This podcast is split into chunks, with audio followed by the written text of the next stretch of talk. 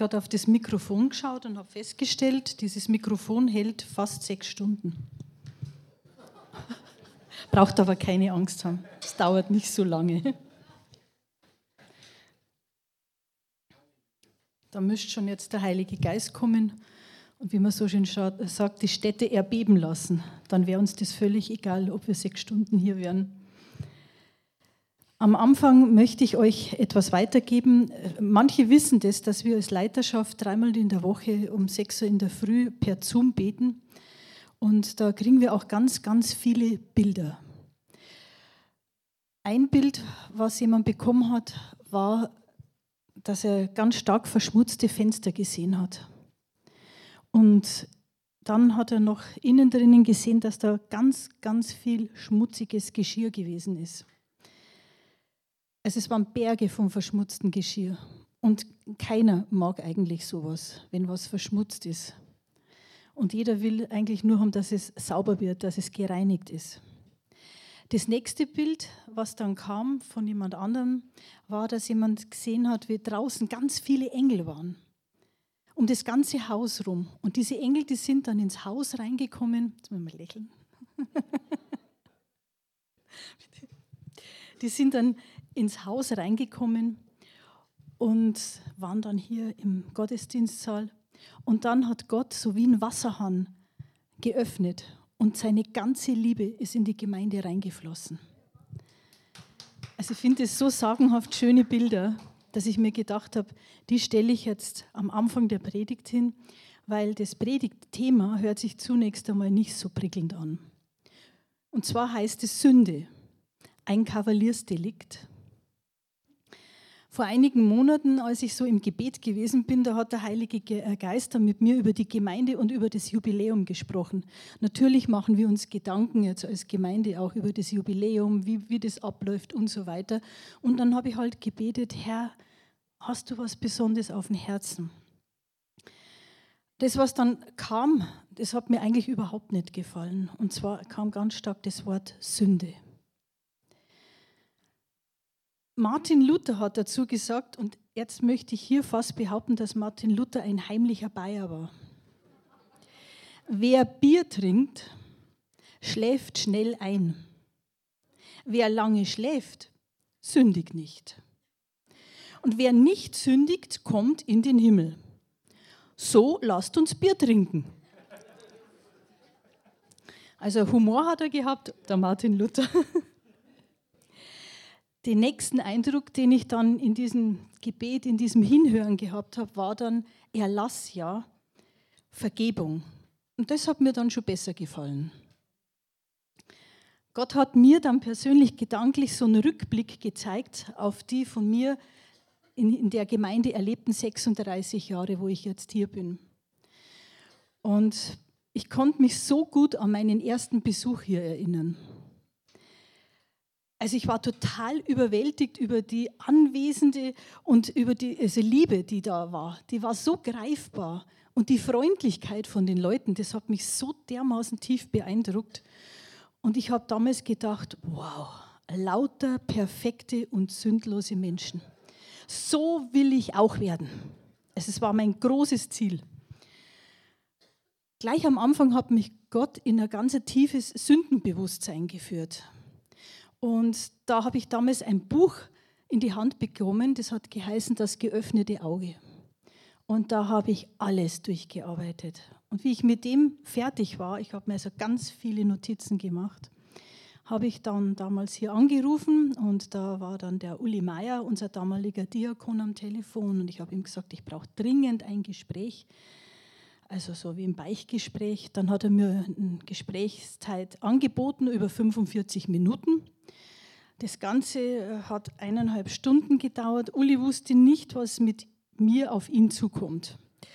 Ja, aber ich wollte einfach komplett aufräumen.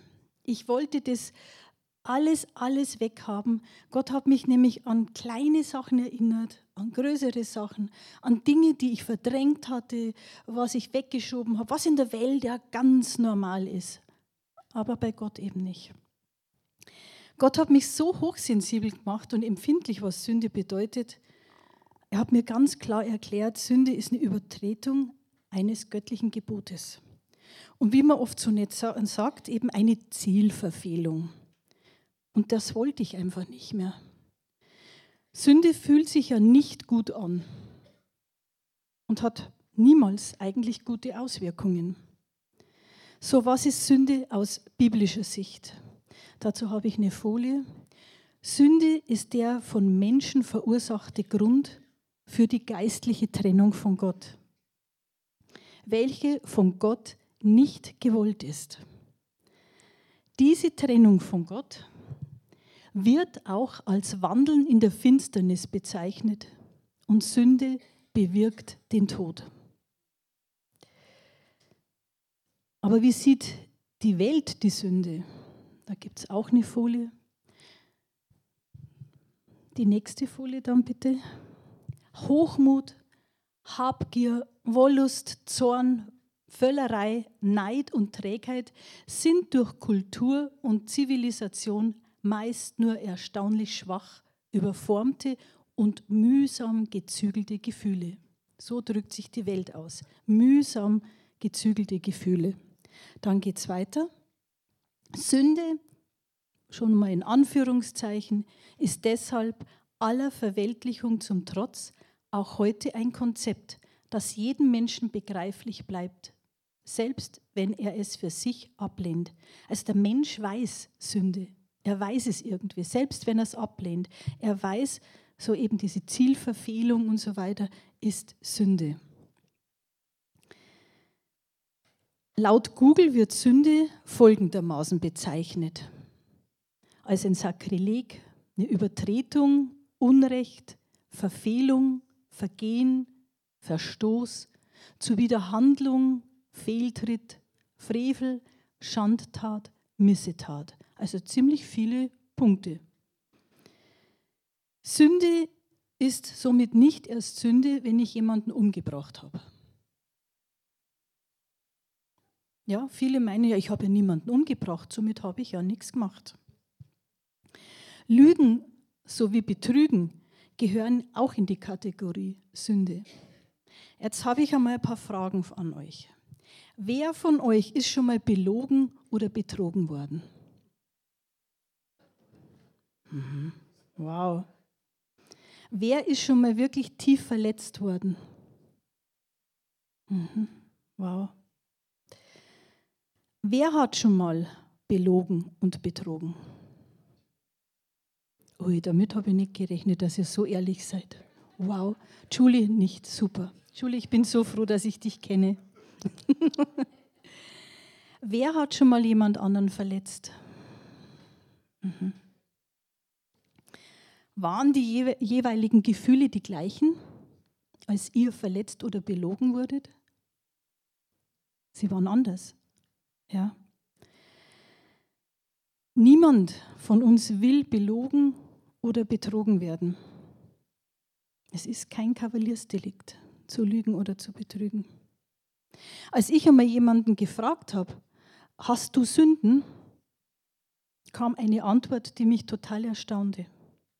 Nein, ich bin katholisch. Also da wusste ich damals kaum, also ich wusste eigentlich nichts mehr zu sagen. Kein Mensch ist perfekt und ohne Sünde, das ist klar. Aber katholisch sein reicht einfach nicht aus, um sündlos eben zu sein. Wer kennt nicht den Spruch, kann denn Liebe Sünde sein? Mhm. Ja, kann sie. Denn das Wort Liebe wird so häufig missbraucht und völlig falsch interpretiert. Die meisten von euch wissen ja, dass ich für die Organisation Perlentor und Hop Revolution äh, engagiert bin. Und da geht es ja um Menschenhandel und um Zwangsprostitution. Und wenn wir in den Bordellen dann unterwegs sind, dann hören wir immer öfters so den Satz, Mei, ich gehe halt hin, denn ich brauche halt auch ein bisschen Liebe. Mhm. Aber das hat nichts mit Liebe zu tun, überhaupt nichts, sondern es mit Missbrauch und ist Sünde und kein Kavaliersdelikt. Wer von uns weiß nicht, was Wut, Zorn, Neid, Völlerei, Selbstmitleid, Gier, Unzucht und so weiter ist? Und was das auslösen kann. Keine von diesen Eigenschaften ist schön. Nun, ich denke, wir sind ja hier als überzeugte Christen und wir sind eigentlich da an diesen Punkten überhaupt nicht fehlbar. Also uns geht es ja da gut, wir sind ja da völlig anders. Oder nicht? Was ist mit Geschwätzigkeit? Mit Tratschen? Unkontrolliertes Ausflippen, wenn uns was nicht passt. Gott um den Zehnten betrügen. Ausländerfeindlichkeit. Wutausbrüche. Mangelnde Hilfs- und Dienstbereitschaft. Stets nur auf seinen eigenen Vorteil bedacht zu sein. Also selbstsüchtig zu sein. Habgier und so weiter und so weiter. Die Liste könnte man endlos machen, ja. Sind alles keine Kavaliersdelikte. Wir wissen, dass das alles nicht richtig ist und tun es trotzdem. Und da können wir total mit Paulus übereinstimmen und mit ihm mitseufzen. In Römer 7, Vers 19, da gibt es die Folie, denn das Gute, das ich will, das tue ich nicht, das übe ich nicht aus, sondern das Böse, das ich nicht will, das tue ich. Also wir befinden uns in guter Gesellschaft. Auch einem Paulus ist es so gegangen. Wir sind zwar nicht mehr von dieser Welt, wie uns die Bibel sagt, aber wir sind immer noch in dieser Welt. Und somit sind wir alle sehr menschlich. Und wir sind auch sehr menschlich in den Gemeinden unterwegs. Ich möchte hier niemanden anklagen. Ich habe hier einen ganz klaren Aufdruck vom Heiligen Geist bekommen, dass ich diese Dinge ansprechen sollte. Ja? Weil der Heilige Geist mir gesagt hat, ich habe ein ganz besonderes Geschenk für die Gemeinde. Ich habe ein ganz tiefes Empfinden gehabt, dass einiges in der Vergangenheit auch schiefgelaufen ist und nicht Gottes Vorstellungen von Gemeinde entsprochen hat. In diesem Zwiegespräch ist es überhaupt nicht um große Knaller gegangen, die es auch gab, sondern es, es ging ihm eher um die kleinen, so im Verborgenen abgelaufenen Handlungen. Und die sollte ich eben beim Namen nennen. Leider ist die Gemeinde auch ein fruchtbarer Boden für folgende Punkte. Hast du schon mal über einen anderen Gläubigen geschimpft? Oder hinten herum gesprochen, kritisiert, Parteiung sogar gelebt, gemeckert und gemurrt, gerichtet, verurteilt. Verurteile andere nicht, weil sie anders sündigen als du. Vielleicht denkst du, ja, das meiste, das hat ja sowieso keiner mitbekommen aber Gott hat es gehört und gesehen. Ich möchte uns allen jetzt einfach eine Minute Zeit geben, um darüber nachzudenken, um sich vom Heiligen Geist ganz persönlich irgendwas zeigen zu lassen. Und dazu, glaube ich, gehen wir ganz kurz in die Stille.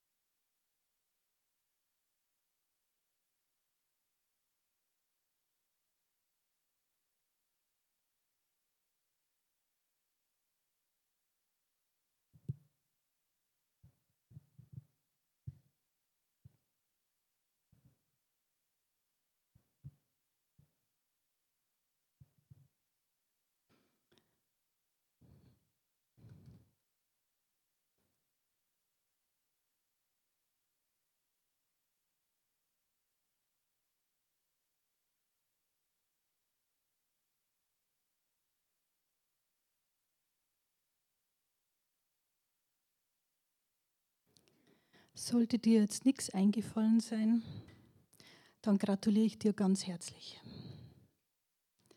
Aber wenn du zu denen gehörst, die sich an irgendwas erinnern, dann habe ich jetzt eine gute Nachricht, die mir auch der Heilige Geist aufgetragen hat. Gott sagte mir, Buße. Tut Buße und ihr werdet die Schönheit der Vergebung empfangen. Ich habe mir das so aufs Herz gelegt. Schönheit der Vergebung. Denn Vergebung durch Jesus Christus ist mächtiger und größer als jede Sünde, die wir jemals tun können. Ich habe gehört, wie der Heilige Geist mir das so zugeflüstert hat. Bekennt eure Vergehen und bittet mich um Vergebung. Ich will euch eure Sündenlast abnehmen und euch die Schönheit der Befreiung zeigen. Wir haben ja vorher schon gehört, dass wir am 14. und 15. Oktober unser Jubiläum feiern. 50 Jahre. Das hat eine ganz besondere biblische Bedeutung. Es wird als Jubeljahr und als Erlassjahr bezeichnet. Und es bedeutet einen alle 50 Jahre gebotenen Schuldenerlass und Besitzausgleich. Das steht also in Levitikus 25, das steht alles so im Wort drinnen. Gott gibt uns dieses Erlassjahr. Er will uns die Schulden erlassen. Und Gott wünscht sich so sehr, dass wir dieses Jubiläum mit Freude feiern, frei und ohne Schuld und ohne Belastung sind. Das CZM hat total gut begonnen. Es hat versucht, Familie zu leben. Und das tut es auch heute noch. Aber wie es so in einer richtigen Familie ist, da geht es manchmal rundher. Da streitet man sich, da verletzt man und man enttäuscht sich. Aber und das muss ich auch sagen, das hat man überwiegend hier erlebt, dass man gesegnet wurde, geliebt wurde, geheilt, dass man voller Leidenschaft für das Evangelium, für den Auftrag Jesu Christi eingestanden ist, dass man evangelisiert hat, dass man einfach auch sich getroffen hat und eben füreinander da war, sich zugehört hat, sich im Krankenhaus besucht hat, Nöte mitbekommen hat, sich gegenseitig geholfen hat. Viele, viele gute Dinge. Und viel Segen ist aus dieser Gemeinde hinausgegangen in die Welt. Viele Missionare, viele Prediger sind aus dieser Gemeinde gekommen. Gott will uns weiterhin segnen. Ja, er will das weiterhin machen. Er will uns begegnen, er will uns freisetzen, er will uns umarmen, er will uns heilen, er will uns weiterhin lieben. Und Gott hat mir folgende Bibelstellen zur Ermutigung gegeben, und zwar Römer 2, Vers 4. Ist es dir gleichgültig, wie freundlich, geduldig und nachsichtig Gott mit dir ist? Siehst du nicht, wie Gottes Freundlichkeit dich zur Umkehr bewegen will? Im Hebräer 4 ab dem Vers 12 heißt es dann, das Wort Gottes ist lebendig und wirksam. Es ist schärfer als das schärfste Schwert und durchdringt unsere innersten Gedanken und Wünsche. Es deckt auf, wer wir wirklich sind und macht unser Herz vor Gott offenbar. Nichts in der ganzen Schöpfung ist vor ihm verborgen. Alles ist nackt und bloß vor den Augen Gottes, dem wir für alles Rechenschaft ablegen müssen. Christus ist unser hoher Priester. Hohe Priester hat es immer schon gegeben, das lesen wir ja auch im Alten Testament. Aber diese haben Tiere geopfert, die aber nur von rituellen Unreinheiten reinigen. Im Hebräer 9, Vers 12 steht, ein einziges Mal brachte er, Jesus, Blut in jenes Allerheiligste. Aber nicht das Blut von Böcken und Kälbern, sondern sein eigenes Blut, durch das er uns die Rettung brachte, die für alle Zeiten gilt. Das ist eine Nachricht die für alle Zeiten gilt. Jetzt gehen wir nochmal zurück zum Hebräer 4 ab 14. Da wir nun einen Hohepriester haben, der durch den Himmel gegangen ist, Jesus, den Sohn Gottes, wollen wir an unserem Bekenntnis für ihn festhalten. Dieser Hohepriester versteht unsere Schwächen, weil ihm dieselben Versuchungen begegnet sind wie uns. Doch er wurde nicht schuldig. Lasst uns deshalb zuversichtlich vor den Thron unseres gnädigen Gottes treten.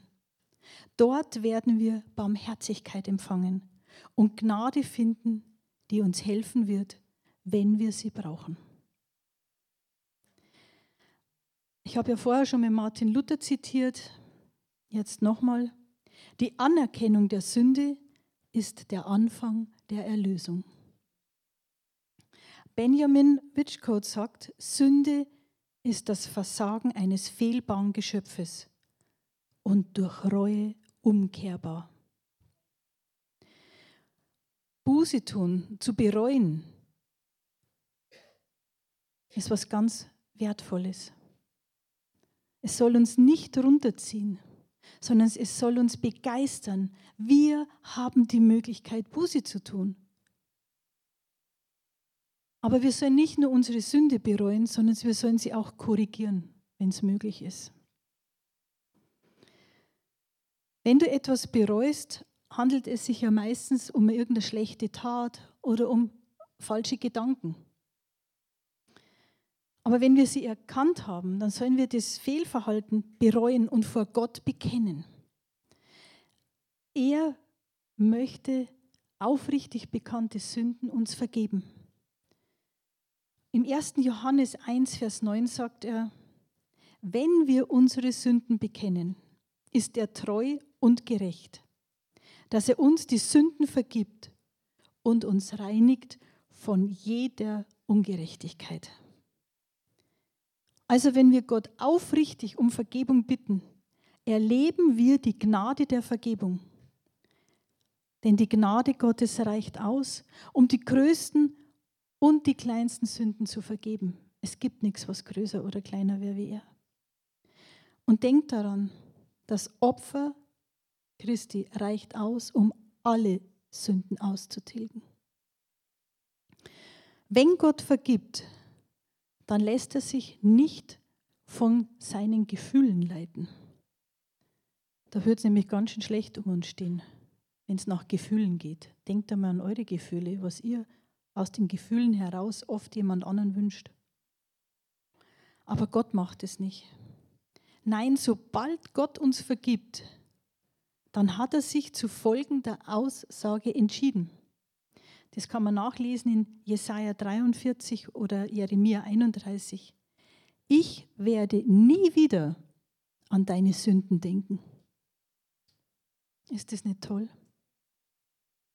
Wenn Gott uns vergibt, dann lässt er uns das auch wissen, dass die Schuld beseitigt ist und dass er sie nie wieder gegen uns vorbringen wird. Er wird sie nie wieder rauskramen, was wir oft ganz gern machen.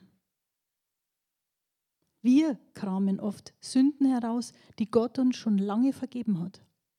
Wir können uns oft selber nicht vergeben. Gott hat sie schon lange vergeben, wenn wir sie aufrichtig bereut haben. Vergebung ist ein Versprechen Gottes.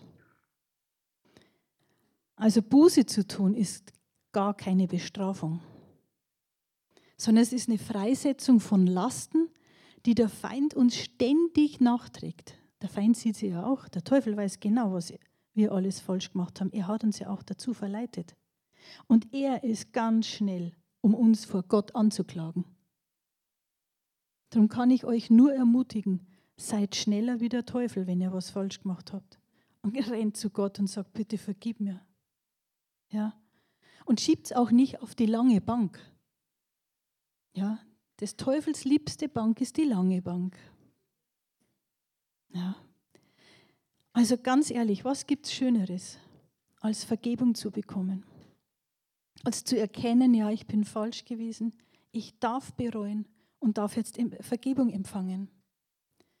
Gott wünscht sich, dass wir uns auf dieses 50-jährige Jubiläum vorbereiten.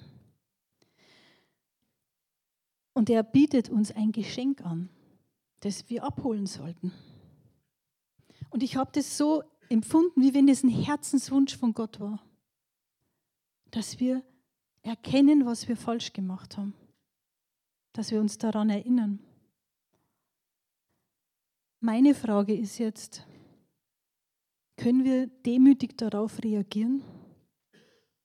Oder haben wir das, was jetzt, wo Gott mich gebraucht hat, als eine Bevormundung empfunden? Ich wünsche mir, dass wir jetzt einfach nochmal mit dem Lobpreis im Hintergrund hineingehen, nochmal in die Gegenwart des Heiligen Geistes. Vorher haben wir das Lied auch gesungen, mutig komme ich vor den Thron. Ich hoffe, dass ihr mutig genug seid, um vor den Thron zu kommen und euch die Vergebung abzuholen. Denn die Hände, die ich vorher gesehen habe, die sich gemeldet haben, sind genügend da, die vor Gott etwas bereinigen können. Amen.